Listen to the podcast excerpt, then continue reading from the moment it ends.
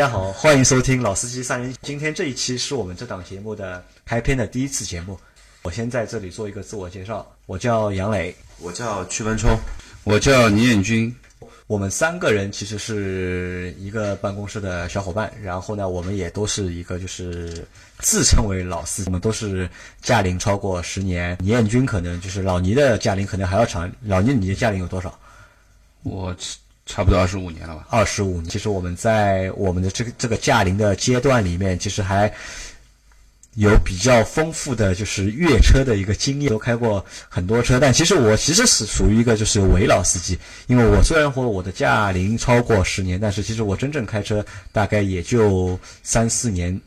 左右吧。老倪和小区可能就是开车的时间后是真的会比较长，因为老倪他以前在部队里面工作，在部队里面也是一直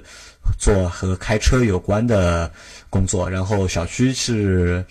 从业者。之前其实一直是汽车的从业者，汽车销售从业者，也是四 S 店的销售嘛。因为我也是在买我第一辆车的时候我们认识的小区认识的。然后这期节目我们说什么呢？我们说说就是大家来讨论一下，或者谈一谈，就是我们的第一辆车。然后老倪，你的第一辆车真真正属于自己的第一辆车是在几几年的时候？应该是在零二年吧。零二年，呃。差不多五六月份的时候，我记得我买第一辆车的时候，因为零二年是刚刚开始上海拍牌照嘛，那个时候牌照还很便宜。那个时候牌照多少钱？我记得五六月份的时候，我买车的时候，我因为特地还看过一下牌照多少钱，算一下那个车多少钱嘛，好像是一万九千这样子，便宜。现在找黄牛代拍的话，可能都要两万，还要将近两万块钱。然后小区，你的第一辆车是几几年？我第一台车是零九年，零九年时候买的啊，零九零九年那时候你几岁？二十岁，二十岁，因为你八九年的啊，不容易，你可以的，二十岁就有属于自己的一辆车，蛮蛮牛逼的。然后我的第一辆车，其实我的第一辆车，其实我在二零零五年的时候我就有我的第一辆车了。然后那个时候我连驾照都没有，然后我是参加电视车干嘛？那个车不是买的，然后我是参加了电视台的一个抽奖活动。然后那年是二零零五年的除夕。然后我参加了东方卫视的一个，就是那个时候不是很流行，就发短信，然后发短信，然后抽奖嘛。然后我那天好玩嘛，那天在家吃年夜饭没事情做嘛，我就自己写了个对联，然后就是发到了那个就是他要求那个频道里面去。然后他节目之后就是抽奖嘛，然后我就抽到了一个当时那个头就是一等奖头等奖，然后是一辆一辆就是改装过的一辆就是。东南领帅，就是因为当时那个奖品是由上海的威虎车队提供的嘛，然后那辆车就是也是就是改装过一辆赛车，然后看上去非常牛逼，就是和我们就是那个《图文字 D》里面那个 EVO 大尾啊，大包围，对的，长得一一模一样的，然后包括 A 柱、B 柱，然后 A 柱上面加了很多仪表盘，然后方向盘换掉，然后椅子换掉，然后可以换的东西基本上全都换掉了，然后这辆车反正算。可以算是我第一辆车，但是那辆车我没开过，因为那个时候我也不会开车嘛。然后我后来我就把我那辆车卖掉了。然后我真正的第一辆车应该是二零，那个是一二年吧，应该二零一二年。一二年，一二年应该是一二年。然后我买的那个上库，然后是在你店里买的嘛，因为我就是那次和你认识的，对吧？那辆车也是我们就是认识的一个机缘嘛，也是个缘分啊。然后那。哦，你因为你你买车的时候最早嘛，就是你是零五年买的嘛，零二年啊，零二年零二年买的，然后你最早，然后你先谈谈就是你的那，你和你第一辆车的故事。呃，因为可能是因为原来工作的关系吧，因为最早的时候在部队嘛，一直有车开，然后退伍了回来以后，在那个旅游局工工作嘛，也是也是有一辆车，一直有的。然后呢，呃，突然之间，呃，没有车了，觉得很别扭嘛，很别扭。那么，我想喜欢车的人，开惯车的兄弟们，应该是有这个感觉啊。你一下子没车了，你觉得好像哎呀，缺了点什么东西。那么，另外一个，我买这个车，其实零二年那时候我是买房嘛，零二年的时候要结婚买房，所以说那个时候房子买的比较远，在新庄那里。当时零二年的时候，新庄很远的，呃，没一辆车，的确也不方便。又是一个新小区，现在公交那个时候都没通进去，只有小区的班车，啊，要隔个半个小时、一个小时才有一班的，那个那很不方便。所以说那个时候就下决心买一辆车吧。那么那个时候就呃买了一辆二手车，啊，你的这辆车是二手车，啊、买了辆二手车，那很便宜，不到五万块钱。五万块钱，五万块钱。那零二年的时候，那个时候有哪些车？小旭，你你对车比较了解。那个时候大众的话，二年的时候，那个时候自主品牌比较少，都是合资品牌。哦，那个时候奇瑞有了，那个时候叫奇瑞风云，然后合资的话，买的话，大家都是会选合资品牌会比较多嘛，上海大众，然后上海神龙富康，那个上海通用别克，通用别克，对。吧，而那个时候有赛欧，有桑塔纳，有那个马自达的那个福美来三福美来，就是老的三二三，323还有凯越，还有神龙富康的九八八，对，九八八。对，应该就这几个。然后你你你当时选的那辆车是哪辆是？四万多块，那个时候四万多块可以买什么哦车？我当时选的那辆车，如果是新车的话，那要加个零还不止啊，加个零还不止。四，十多万，呃，要五十几万，五十几万是什么车？因为是一辆尼桑的公爵王。啊，尼桑的公爵王啊，我可能对这辆车基本上没没印象、没概念。然后现在这个车还在的话，就是漂移神车了。啊，小小区知道这辆车吗？那个时候零九年我开过一台，啊，你还开过我啊？还开过，有机会开过那个车。那那辆车，你为什么会选那辆车呢？当时呃，这个也是其实和之前开过的一些车，因为原来我在部队嘛，我们部队车很多，好几百台，那么都是小车。可能就是很多观众对这辆车其实基本上都，因为我也没有概念嘛，就是你可以稍微形容一下车，给大家脑补一下这辆车是一辆什么样的车是？这样吧，就是可以这样讲，我们国内啊进口的第一批日本的进口车，就是皇冠和尼桑公爵王。啊，皇冠我还有点印象皇冠皇冠应该有印象皇冠有印象对我们八几年的时候，那种锦江啊，那个华庭啊，那个时候的出租车有小皇冠啊，有尼桑啊，都有的。那么皇冠车可能大家心里面更加更加知道一点，因为这个名字比较好听啊，皇冠。那么其实皇冠和尼桑是同一批同，基本上是那个年代八零年代进来的最早的一批日产的那个车，日本车。呃，性能极好，因为都是三点零的发动机。发动机，V 六的。V 六的啊，啊，尼桑是 V 六的，然后当时的皇冠还是直六的，还是 L 六的，皇冠是直六的，对。对，皇冠是直六的，那么马力很大，那个车提速极快，而且呃，喜欢车的人都知道，六缸的车和四缸的车有绝大的区别，就是完完全全这个震动啊，声音、提速、线性的这种，包括你整个的高转速发动机所能够听到的一些很好的这种发动机的声音啊，运转的这种声音，其实是我觉得是能够让你肾上腺素能够稍微分泌。其实，在那个年代，可能就是我们怎么去评判一辆车的好坏，可能主要百分之，我认为可能百分之七八十还是取决于它的一个发动机。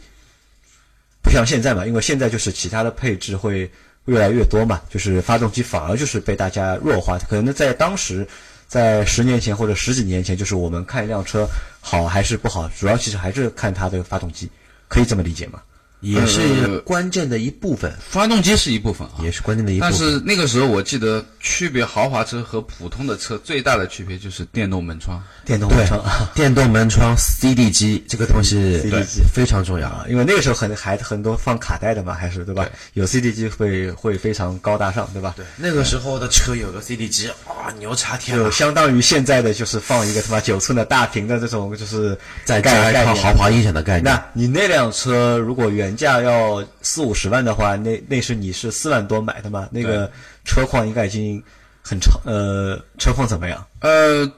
车子因为我当时买的时候，我我我因为车子还是开嘛，因为我自己开的多，那其他的东西其实没必要去看了，因为这么老的车子了，肯定钣金啊各方面的东西只要不要太离谱就就就可以了。因为我看那辆车那个时候钣金还不错，还是不错。那么主要是开上去，发动机的声音很好，而且这种油门下去提速的感觉，就知道这个发动机一定是没问题的。因为我我我非常清楚，就是说尼桑的发动机，如果说你正常的情况去用，不要去缺机油啊，怎样？正常只要是很好的发动机，很皮实的，很皮实的。那么这个这个其实是我买车的第一选择。第一个我喜欢大排量的车，这个油门的感觉很爽。第二个就是，如果是日本车里面呢，我最喜欢的就是尼桑了，可能跟我姓倪有关系啊。老倪开辆尼桑车，我觉得还可以。那那个时候你买车的时候，就是你是听谁的意见？是完全取决于自己的意见呢，还是你老婆会给你建议，或者朋友给你建议？不懂车，你老婆不懂车，啊然后就是你完全就取决于自己的一个意见，对对吧？或者是自己的一个想，你知道自己想要的一个是什么东西。我我我非常明确我自己想要一辆什么车。那你当时这辆车二手的话，你是在哪里买的？是问个人买呢，还是个人买二手车市场？个人也是通过，我记得好像也是通过哪一个网找到了这个发布的这个消息嘛，然后我就电话联系他，以后约的见了面。是是什么网站？那个时候你还记得那个？呃，我现在已经记不起来了，什么网站？肯定是也是一个二手车交易的一个什么网站。然后我就在搜，我进去就去搜尼桑的，很很就是这个年代的尼桑，大概价位一锁死吧，那么就弹出来这这个人，我就跟他电话联系了嘛，联系了以后就约了见面，看一下车，开了一圈，我觉得没什么问题，他手续都全，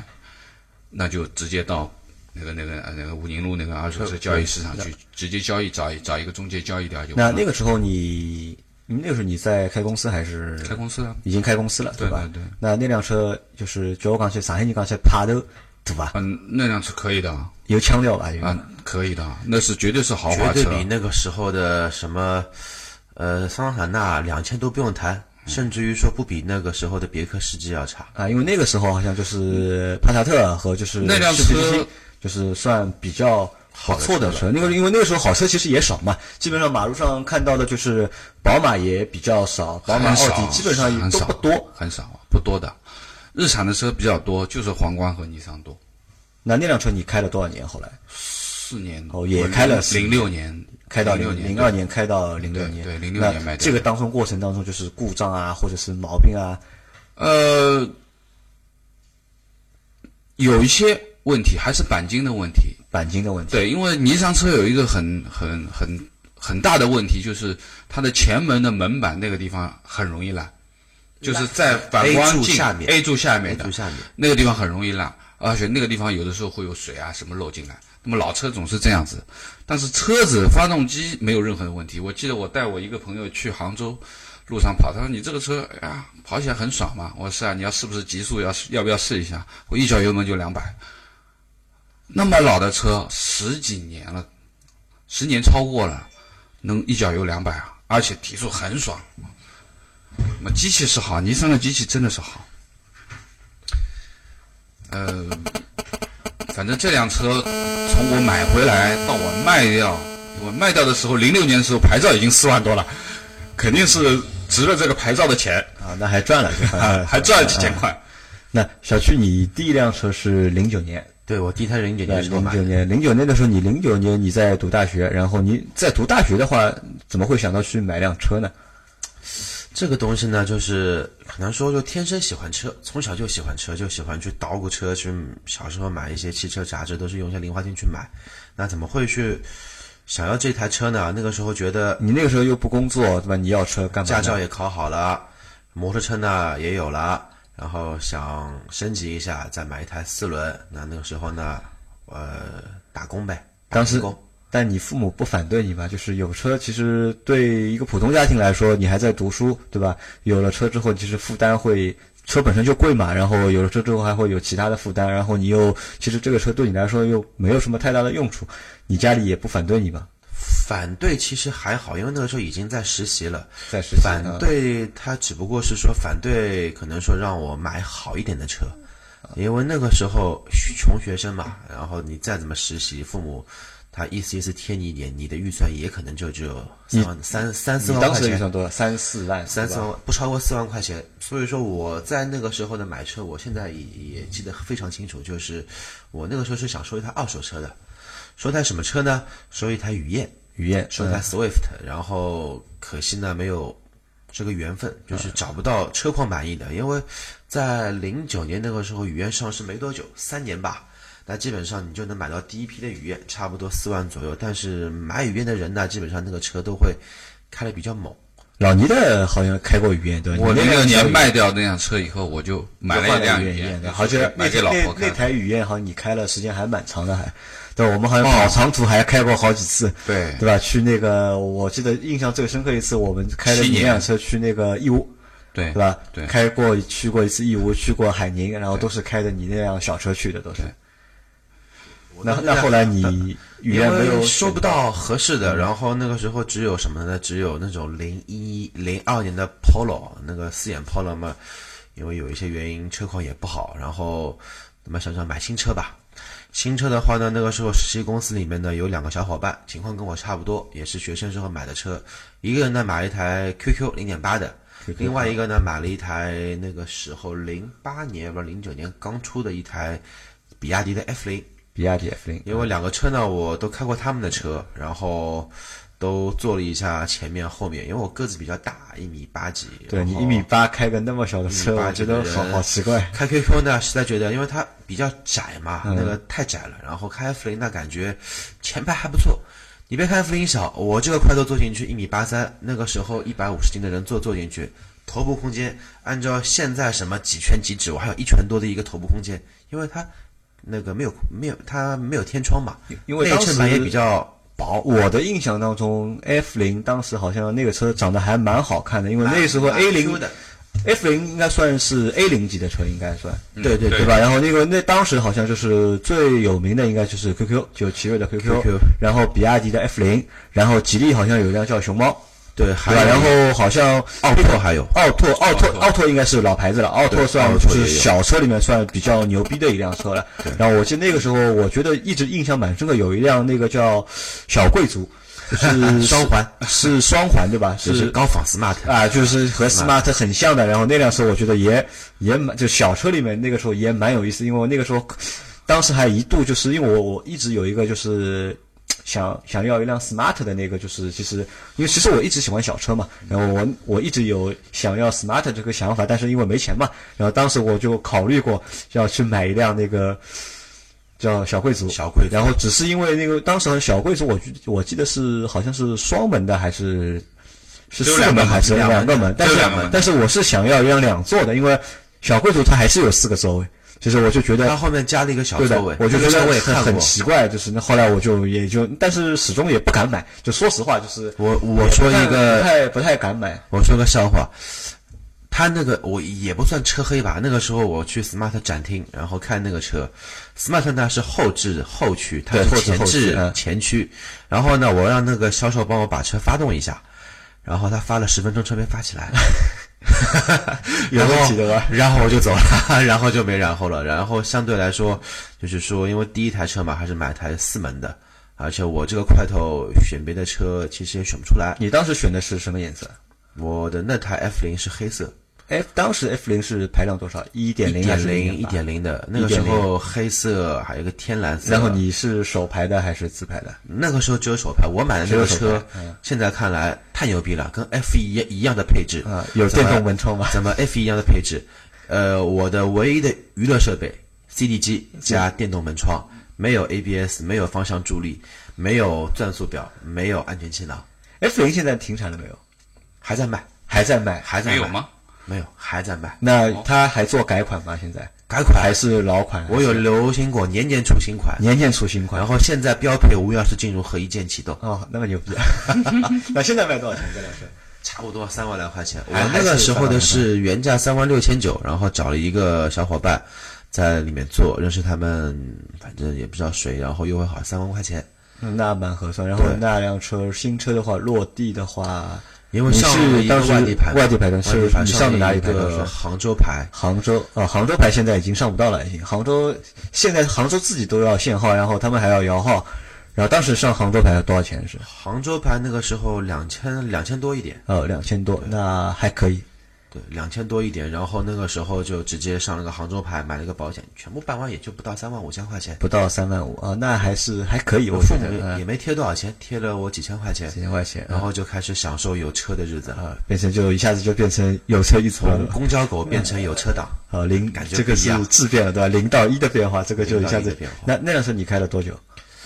正好两年，正好两年那其实相对我们来说，就是因为你们从第一辆车到现在，其实已经换了，其实换了很多车了嘛，对吧？就是你怎么觉得，就是怎么看你们第一辆车？你觉得就是好吗？那第一辆车按照现在的标准，你说好吧，只能说烂。烂但但但是那个时候真的就是说质的改变，嗯零到一的改变，那是一个质的跨越。因为那个时候同学很多都住的比较远，住在闵行、松江、嘉定都有。你有了车跟没车的区别就是，你跟他可能说同在上海，但是你碰不到他。但有车之后就可能就会有车就是他一个电话打给我，嗯好，我一个小时后到。啊，就是那个时候啊，就就有了车之后会特别要事情，对吧？特别要事体，对吧？啥事体觉得我就啥啊，比较对随啥人啥人寻我，对吧？我马上到，对吧？我来啊。老早可能以前可能就是会觉得，就是因为太远不方便啊，就就拉倒了，就对吧？在就有车了之后就会那个就是会跑的会勤一点，然后活动的半径也会变大。对。吧？啊，那其实相对你们两个人的第一辆来车来说，就是我的第一辆车可能会比你们要奢侈一点，因为我的第一辆车你知道的吧，我的第一辆车是那个大众的尚酷，然后那辆车反正我觉得蛮牛逼的吧，反正因为当时是因为出了单 T 版的嘛，单就我们叫俗称叫单单胜胜单胜版嘛，然后因为以前上户都要二十多万吧，哦三十30多万。三十五万起好像都要三十五万起，在那个年代我是零一二年一二年买的，然后之前是之前我我想买车，因为我驾照大概是零五年考出来的驾照，然后零五年考的驾照，然后但是考了驾照之后一直也没开，因为我其实我对开车一直不太感兴趣，因为我当时学驾照是因为我老婆学，然后我陪我老婆去学，然后我就勉强就学了，因为我家里人就是不太开车，然后我也不太喜欢，我觉得开车这个事情非常麻烦吧，就是我觉得坐地铁啊，或者坐公交或者坐出租会更方便一点。然后我就一直也没什么想法要买车，然后到我大概直到我儿子我儿子生出来之后，大概两三岁的时候，我们就发现就是没车好像真的是不太方便，因为一方面就是工作的需要，还有一方面就是家庭生活的需要，而且那个时候就稍微有点积蓄了嘛，因为那个也也身上也有点钱了嘛，就是可以可能要考虑就是要换辆车，因为我当时我的妹妹、我的姐姐、我的弟弟、我的哥哥，我家的就是我们那一代，他们都有车。然后就我一个人是没有车的，然后我就好，而且那个时候因为工作也好几年了嘛，然后我大多数的大学同学都买车了，然后呢，我那个时候想，其实我也不是买不起，可能只是钱不够多，但是那个时候我就考虑到可能需要一辆车。那个当时我考虑的车，可能当当时其实我一直喜欢两辆车，第一辆车是什么呢？是那个就是别克的第一辆那个就赛欧，哦，就那个小赛欧，后来变雪佛兰的嘛。雪佛兰那个车我一直觉得，因为我其实我一直酷爱就是两厢车，我不知道为什么，我就觉得两厢车很好看，我就觉得两厢车比三厢车要好看。然后因因为赛欧便宜嘛，因为赛欧那个时候出的时候好像也就十万出头一点，然后我就一直觉得赛欧不错。然后后来是 Polo。Polo 我觉得也蛮好，然后我那个时候一直想去收一台就是五万块钱的左右的 Polo，但是大概密了蛮长时间，一直密不到，就是找不到，就是你五万都收不啊，到，我四万啊合适更加收不到。找不到合适的，就是我觉得要，因为我对车况还是有要求的嘛。我希望就是我要求就是要自排的，然后就是首先要自排的，然后呢就是最好是在车况是在车龄在三年里以内的，然后在六万公里里面的。然后当时好像一直搜，就是一直搜不到，然后后来就决定去买辆新车嘛。我因为当时其实我因为我自己也不太会开车，然后对车其实也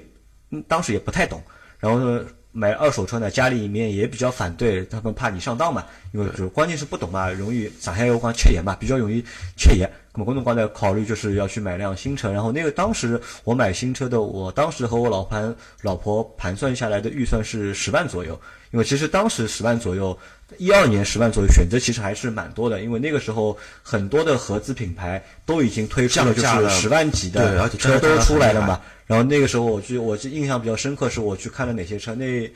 那段时间，大概我和我老婆两个人把四所基本上我们要想买的可以买得起的 4S 店的车我都去看了，然后去看过那个克鲁兹，因为那个时候克鲁兹非常非常火。是的，当时当时克鲁兹可以说是一辆就一辆就是爆款，他妈就是神车了，就是。对然后因为可能它的外观也好，它的就是性能，其实性性能我觉得当时看可能性能慢，但现在看也妈像渣一样的嘛，对吧？然后但是我去看克鲁斯，克鲁斯当时大概十二三万就能买了，然后克鲁斯当时的型号我觉得特别多，同一就是一点六的，然后它大概配置大概它大概将近有七八个配置，然后上下浮动从十二万，从首排的十万出头一点到到到自排的顶配，大概可能当中价差有有六七万呀十，六七万，其实有顶配的大概十六七万，当十二万多，基本上当时就能买那个自排了嘛。然后我去看了，看了之后，但是当时去的时候，那个销售很实诚嘛，然后我说这个车适合两个人，然后人坐多的话，然后空调再一开，然后就没动力嘛。因为当因为通用的车其实都有一个通病，就什么通用的车的发动机比较烂，其实也不是通用的发动机烂，其实通用和通用的发动机和它的那个变速箱，然后它一直就是磨合会有问题，然后对，然后再加上什么，再加上通用的车油耗普遍高，特别是像以前的景程啊、凯越啊，然后都是油耗非常高的。然后就考虑到油耗高啊，或者动力差啊，当时就没买。然后因为我那个时候喜欢就是两厢车嘛，然后我当时我那个当时有个好朋友，他买了辆英朗，然后英朗是两厢的嘛，然后又又又比较大嘛，然后我就觉得那个车哦好好看，然后就是看上去很高级，又是别克的，然后就比较贵嘛，好像那个时候要十六万多，然后我去了，就是因为雪佛兰的 4S 店和别克 4S 店都是连在一起，都是通用的吧，然后我就去了就是别克的 4S 店，但是从就是从那次开始之后，就让我对别克的 4S 店的印象就非常差。然后我都我记得那次我都坐在那个车里面了，我在坐了三分钟了都，没有一个销售上来来招呼我。然后我老婆就你是不是下班后去的？不，我白天去的，我是星期六、星期天，而且那那天我去的时候，店里面没人啊，就没什么客人，就是那天里面里面的销售肯定比客人多。生意太好了，放假了。然后老婆，我老婆和我说啊、可能是她说大概我们看上去太穷了，人家不待见我们，算了，我们不要买这个车。后来我们就走了。然后我那当时我看了很多车，还看了思域，然后还看了就是。记我记得谈了那那时候差点买什么买那个就是三零八，标致三零八，标致其实那辆车其实蛮奇葩的，因为三零八理论上就是和大众朗逸是一样的，就是 是自己研究出来的，就是针对大陆市场或者针对中国市场研发的一辆车，但是性价比我觉当初觉得性价比蛮高的，然后十二万，然后该有的配置都有，然后车还勉强算三厢，也蛮大的。然后我老婆蛮喜欢，因为当时三零七卖的不错嘛，因为我好几个朋友，我当时有三个朋友是开标致三零七的，然后他们都觉得那个车不错，然后我老婆觉得也，当时我老婆也蛮看重那个车的，然后我大概是，但那那个时候我还看了哪辆车？还看了就是福特嘉年华，因为因为我觉得那个车蛮好看的，也蛮便宜的嘛，十万左右，正好在我的预算里面。然后外观时候又是两厢的，然后也蛮好看，但是那车那车太小了。然后我坐进去之后，就是我和老婆都坐在前排，然后我手撑起来的话，就可能会碰到它。就我没想到那个车会那么小，后来也也放弃了。然后怎么会去买上户呢？其实落差其实还是蛮大的，因为之翻了前一倍哦对，之前在看的车都是十万左右，然后算对一下子就你这个跨度很大哦，按照现在的标准，五十万要翻一百万哦。对啊，对的，这个就这个有个笑话，就什么呢？就是我们可能就是买车都会遇到一个什么问题，就是你开始的话，开始时候预算五万六万的，对吧？看看看看看看，五万六万变七万八万，七万八万变十万九万，然后越看越高，越看越高，越看越高。这个也可能也是当下很多人买车的那些朋友们，就是都会遇到的一个问题，因为一份说实话，一份价钱一分货，就是价钱贵的东西都会好，然后越看越高，越看越高。其实相对来说，就是现在回头看，当时那辆车买的其实还不太理性。就说实话，就是不太理性。因为对于我一个新手来说的话，就是去买一辆那个二十多万的车，其实。刚能能怎么说呢？就是你真的要也不要土豪，就是其实瓦拉格斯了。我觉得我觉得不是太合算，但是当初就因为什么呢？因为我老婆比较喜欢，因为那辆车上户那辆车对我们当时的我们来说，属于可以属属于什么？属于一个就是 dream car 这个级别了已经。因为三十多万的车，其实我们想都不敢想的，真的我我想都不敢想。因为有那个时候有三十几万不会去买房子，啊，那个房子才多少钱一个平方，对吧？因为我当时我记得我我一零零六年结婚的时候，我买一套房子也就大概三十万不到一点。你让我三十几万去买辆车，他妈真的有点要疯了的感觉。然后当时正好是因为我同事和我说嘛，就是他说可以考虑一下上库，他拿着讲啥的？错误了，这样子，错误了，拿不上库，对吧？身边的朋友不太好，其实他妈朋友都是坑，你知道吧？然后么就我就那次我记得就是我们就打了电话，我说真的假的？然后就打了电话就打到你们店里面，然后你们说你们有现车，然后也是这个价格，让我们过来谈，然后我就过来谈，然后这个车我买的也是，我也是从这辆车开始就是。就是养成了一个我很奇怪的一个买车的一个习惯，就是我我现在买过的，我现在买了五辆车了已经，没有一辆车我是试驾过的，而且基本上这五辆车都是在一个小时里面决定的，就是去了一次 4S 店，然后看了一下，直接谈一个价格哈，结束，卡拉掉就走人了，就就不像就是不像一个，因为买车其实还是一个大件，有很多人可能买一辆车，他需要花个比较长的一个时间去研究到底好不好还是怎么样，就是我买的其实相对来说还比较。冲动了，也结果就是什么导致就是可能就是我一年会换一辆车，就这辆车买了之后觉得坑了，对吧？开一年啊，不要了，再换一辆，再被坑一次，就反复在一个坑和一个坑里面反复跳，然后这个就是可能就是我的第一辆车的一个就是一个经历。其实怎么说呢？就因为我之前对车不太了解，我我不算之前我不算一个懂车的人，而且我对到底就是我应该开什么车啊，或者是我要。第一辆车对我来说需要具备哪些条件？其实我都其实心里面都没有什么太大概念，我只是考虑什么外观。那个时候还是主要看车的外观。对我要觉得这个车好看，我觉得牛逼或者觉得拉风啊，我觉得我讲嗲啊，我觉得搿可能就是一部好车。但是搿部车子到底适合勿适合？我我觉得就讲到搿辰光，倒真的不是，其实没有不是太考虑这个东西，不是太其实理论上来说，就是我我认为我是其实是一个反面的教材。其实我认为我对大家来说其实是一个反面教材，因为你们相对来说都是在买第一辆车的时候都是之前有驾驶的经历或者开过车会懂车，那么知道怎样去选第一辆车。但对我来说，可能当时就比较冲动，而且冲动之后的结果是什么呢？冲动结果就是入门的第一辆车门槛就是在二十万这个级别的，然后就导致你后面买车可能就是都是往上走的，就是很难就是。往下降了，就就是对我来说，其实也是一个，就是今后的选择上面也造成了就是一定的困扰。然后这是一一方面，还有呢，就是自从有了车之后，就我觉得就是有两个东西是相对来说比较大的一个体会，就是开了车之后，基本上就坐不惯公交了，也坐不惯地铁了，哪怕南北高架延安路再堵再堵，对吧？堵到你想崩溃。没地方撒尿，呃，大的小的都没法弄，你还是要开车。对的，这个我就是这样的。我觉得这个还是可能也就应了就老倪前面说的那句话嘛，就是因为之前一直在开车，然后没车之后不习惯，就随便怎么样也要也要去买一辆车。因为我我开始的话，因为我第一辆车我其实也没开多久，我大概就开了一年，大概就开了七千多公里，然后七千公里里面大概我自己只开了一百公里，基本上都是我老婆开的，然后后来或者就把这辆车。就卖了，然后我大概直到二零一三年，我换宝马的时候，我才正式的